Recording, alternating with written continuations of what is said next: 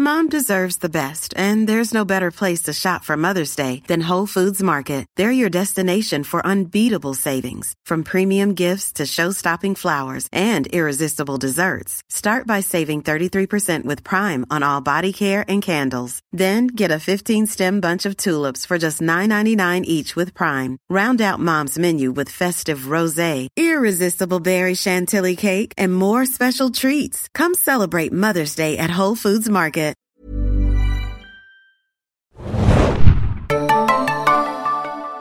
Herzlich willkommen, liebe Serienjunkies, zu einer neuen Ausgabe des Serienbiz Podcast. Wir sind heute auf der IFA in Berlin und ich habe einen ganz besonderen Gast. Aber vorweg, entschuldigt bitte die Soundqualität. Wir stehen hier mitten in der Halle 21, etwas äh, erhoben bzw. sitzen.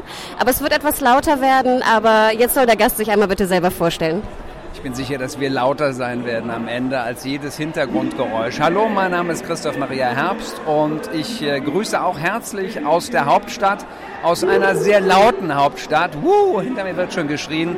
Das ist die Feier- und Jubelstadt Berlin. Ich wollte gerade sagen, sie feiern bestimmt dich, denn wir werden dich ja erneut in einer Serie sehen in Deutschland und zwar ab November die erste Entertain TV produzierte Serie Deutschland. Jetzt habe ich gehört, dass es sich um eine Dramedy-Serie handelt und nicht um eine Comedy. Wie viel Dramedy steckt drin, beziehungsweise wie viel Comedy? Worauf können wir uns freuen? Also ich bin erstmal dankbar, dass du mich mit diesem Begriff konfrontierst, der Dramedy, weil es wurde tatsächlich vieles falsch kolportiert im, im Vorfeld. Es ist keine Comedy, das stimmt.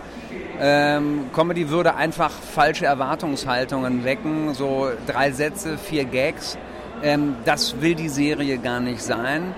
Ähm, genauso möchte ich noch mit einer weiteren falschen Kolportage aufräumen, ähm, nämlich dass ich den Chef spiele, der dann da eine deutsche Firma irgendwie an den französischen Atlantik verfrachtet. Äh, und die Franzosen jetzt einfach zittern nach dem Motto, oh Gott, die Deutschen sind wieder da, diesmal mit BMW und Mercedes. Ich spiele nicht den Chef. Und das tut meinem Seelenheil, glaube ich, ganz gut. Und ist, glaube ich, auch gut, Stichwort Erwartungshaltung, wenn Leute das frühzeitig wissen, dass äh, der feine Herr Herbst diesmal keinen Chef spielt. Also da beginnt eigentlich das Drama schon, zumindest ähm, ähm, was die Erwartungshaltung bei vielen anbelangt. Oh Gott, der spielt keinen Chef und der ist auch gar nicht der Arsch diesmal. Der bin ich nämlich nicht. Dafür haben wir andere äh, im Ensemble, die diesen Part übernommen haben, zum Beispiel Sebastian Schwarz, der den Carsten nämlich spielt. Also, ich glaube, es ist, ähm, um deiner Frage nochmal eben die Ehre zu erweisen, wie viel Drama ist es denn jetzt und wie viel Comedy? Es ist, glaube ich, sehr gut äh, austariert. Ähm, wir äh, erzählen Geschichten, ähm, die schon den Humus, auf dem Humus gebettet sind, Culture Clash. Also Deutsche sehen sich auf einmal mit Franzosen konfrontiert und andersrum und müssen nolens volens jetzt irgendwie äh, miteinander arbeiten. Äh, es wird schon mit Klischees auch gespielt, aber wie ich finde, auf eine, auf eine gute, auf eine dezente, auf eine konstruktive Weise. Nämlich beispielsweise, dass die Franzosen eben denken, oh Gott, die Deutschen sind wieder da und die nehmen uns unsere Frauen weg und uns die Arbeitsplätze weg und die werden sich die besten Häuser kaufen und so weiter.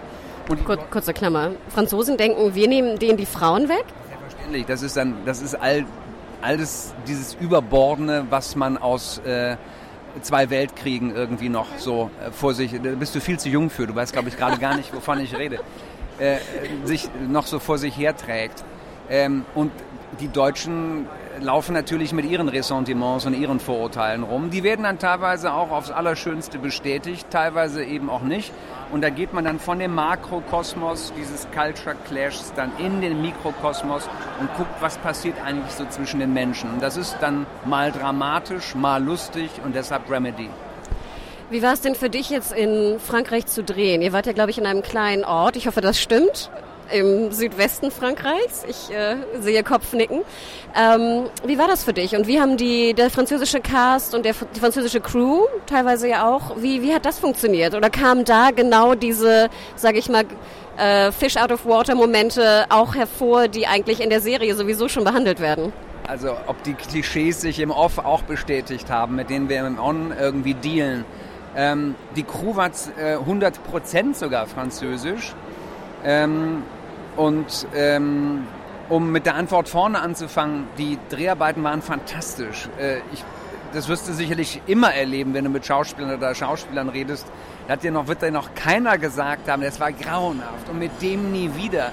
Und äh, da, wo wir gedreht haben, das war entsetzlich und ich habe fast zum Suizid gegriffen. Äh, äh, ja, äh, äh, es wird sicherlich viel gelogen, auch in solchen Interviews, aber ich gehe jetzt mal kurz ins Profil und du siehst, meine Nase wächst nicht, während ich dir sage, äh, dass das ähm, die äh, attraktivsten und schönsten Dreharbeiten waren, äh, die ich bisher hatte. Ähm, Stichwort Work-Life-Balance. Also in einem wunderschönen und so abwechslungsreichen Land wie Frankreich zu drehen, ist einfach ein Geschenk. Und ähm, gerade auch vor dem Hintergrund mit der dortigen französischen Crew gearbeitet zu haben, ähm, da gibt es deutliche Unterschiede zu deutschen Crews. Ähm, und damit meine ich nicht nur, dass die sich mittags schon den Rotwein reinpfeifen, aber das, das ist kein Klischee, das stimmt? Das ist ein erfülltes Klischee und ein äh, sich bestätigendes Vorurteil. Ähm, das macht mit denen aber dann nichts. Die trinken den Rotwein und die Schauspieler spielen ihr Zeug dann trotzdem äh, äh, wie erste Sahne, vielleicht sogar noch ein bisschen besser. Ich weiß es nicht. Wir Deutsche haben das nicht getan. Das erzählt aber auch viel über die mentalen Unterschiede, Mentalitätsunterschiede. Weil in der Arbeit kannst du beispielsweise als Regisseur jetzt äh, eine französische Schauspielerin oder einen französischen Schauspieler niemals überreden. Du musst sie immer verführen. Und bei Deutschen ist es anders. Die kannst du von irgendetwas überzeugen, die kannst du überreden auf einer intellektuellen, sehr rationalen Ebene. Und wenn wir Deutschen dann anfangen, Rotwein zu trinken, verwässern wir natürlich unsere Ratio. Deshalb haben wir immer keinen Alkohol getrunken, die anderen aber schon. Ihr hättet ja auch ein Bier trinken können, oder? Gibt es nicht auch vielleicht ein einigermaßen gutes Bier in Frankreich irgendwo? Äh, absolut, äh, ist aber trotzdem Alkohol. Jetzt gab es ja auch eine Namensänderung bei Deutsch Leland. Äh, wir intern auch bei Serienjunkies.de dachten ja lange Zeit, es hieße Germanized. Das war, glaube ich, auch der Arbeitstitel. Äh, weißt du etwas darum oder darüber, wie es zu dem Wechsel kam und wie findest du den eigentlich? Ähm, es heißt jetzt Deutsch Leland und wer bin ich, das jetzt irgendwie in Frage zu stellen oder zu kritisieren? Ähm, ich glaube, äh, der äh, Arbeitstitel Germanized hat mehr Fragen aufgeworfen als das jetzige Deutsch Leland, weil eine deutsche Serie, die in Frankreich spielt, ähm, einen englischen Titel zu geben, das ist schon ein bisschen zu viel Europa. Äh, abgesehen davon, dass Großbritannien ähm, zum eigentlichen Europa ja gar nicht mehr gehört. Ähm, deshalb hat man, glaube ich, versucht, dem französischen Geist, der in der Serie weht, Rechnung zu tragen und das Ganze dann Deutsch Leland zu nennen. Das war im Übrigen auch auf französischer Seite deren Arbeitstitel immer. Und hier an der Stelle haben sich dann anscheinend die Franzosen aufs Fröhlichste durchgesetzt. Aber nur an dieser Stelle. Jetzt muss ich natürlich trotzdem eine Frage stellen bezüglich Stromberg. Ich weiß, du hast ja anfangs schon sehr deutlich gemacht, dass es natürlich kein neues Stromberg ist. Ich glaube auch die äh, Menschen von Entertain TV sagen das auch immer gerne. Ähm, wo würdest du sagen, hat trotzdem der, der große Stromberg-Fan, wovon es ja immer noch sehr, sehr viele gibt in Deutschland, worauf können die sich trotzdem freuen, auch wenn du nicht der Chef bist, auch wenn es keine klassische Comedy ist? Ähm, Auf dich können sie sich freuen, klar. Worauf noch? Ja, das ist meine Antwort eigentlich. Also ich bin ja immer noch... Äh von der Hoffnung getragen, ähm, dass die Leute nicht nur Fans von Bernd sind, sondern auch von Christoph. Und ähm, die sehen mich dann da einfach in einer anderen Rolle. Ähm, Stromberg kommt aber vor. Ähm, das erzähle ich aber nur dir und das bleibt bitte auch unter uns. der Kollege Sebastian Schwarzenegger, der den Carsten spielt, der spielt Stromberg. Jetzt bin ich verwirrt. Äh, guck dir die Serie an und du wirst sehen, was ich meine. Ähm, der hat sich bemüht, ähm, hier und da mal so ein bisschen den Bernd von alleine zu lassen. Okay. Na gut, ich habe auch gelesen, dass du in der neuen Serie Manfred heißt. Ist das korrekt? Manfred Striezel. Ich kann sogar noch einen draufpacken. Alleinerziehender Vater aus Thüringen. Okay, super. Ähm, was wir immer noch gerne am Ende des Podcasts fragen ist, äh, bist du ein Serienjunkie? Und wenn ja, was war die letzte Serie, die du konsumiert hast? Serienjunkie möchte ich mich jetzt nicht bezeichnen. Das würde ja bedeuten, dass wenn ich äh, einen Tag mal meine Lieblingsserie nicht sehe, dass ich dann auf Turkey wäre. Das kann ich mir in meinem Beruf ehrlicherweise nicht erlauben.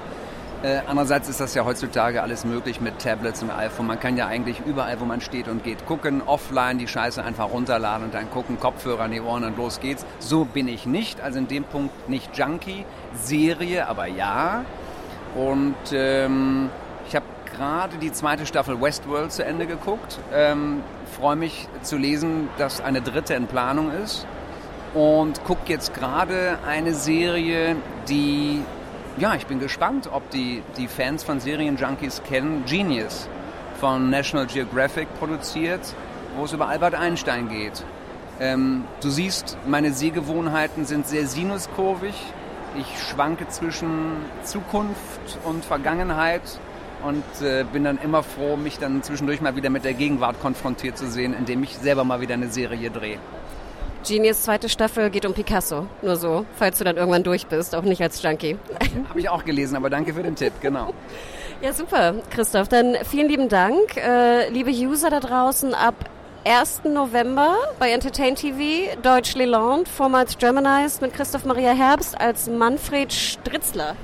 Striezel. Striezel, fast. Die Zeit muss sein. Und wer dann immer noch nicht genug hat von mir und keinen Bock hat auf Fernsehen, der kann ins Kino gehen, weil ab Anfang Oktober kommt mein neuer Kinofilm ins Kino unter der Regie von Sönke Wortmann mit dem Namen Der Vorname. Viel Spaß auch dabei.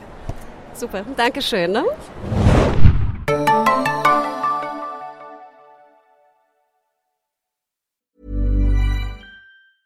A lot can happen in the next three years. Like a chatbot may be your new best friend. But what won't change? Needing health insurance. United Healthcare Tri Term Medical Plans are available for these changing times Underwritten by Golden Rule Insurance Company, they offer budget-friendly, flexible coverage for people who are in between jobs or missed open enrollment. The plans last nearly three years in some states, with access to a nationwide network of doctors and hospitals. So for whatever tomorrow brings, United Healthcare Tri-Term Medical Plans may be for you. Learn more at uh1.com.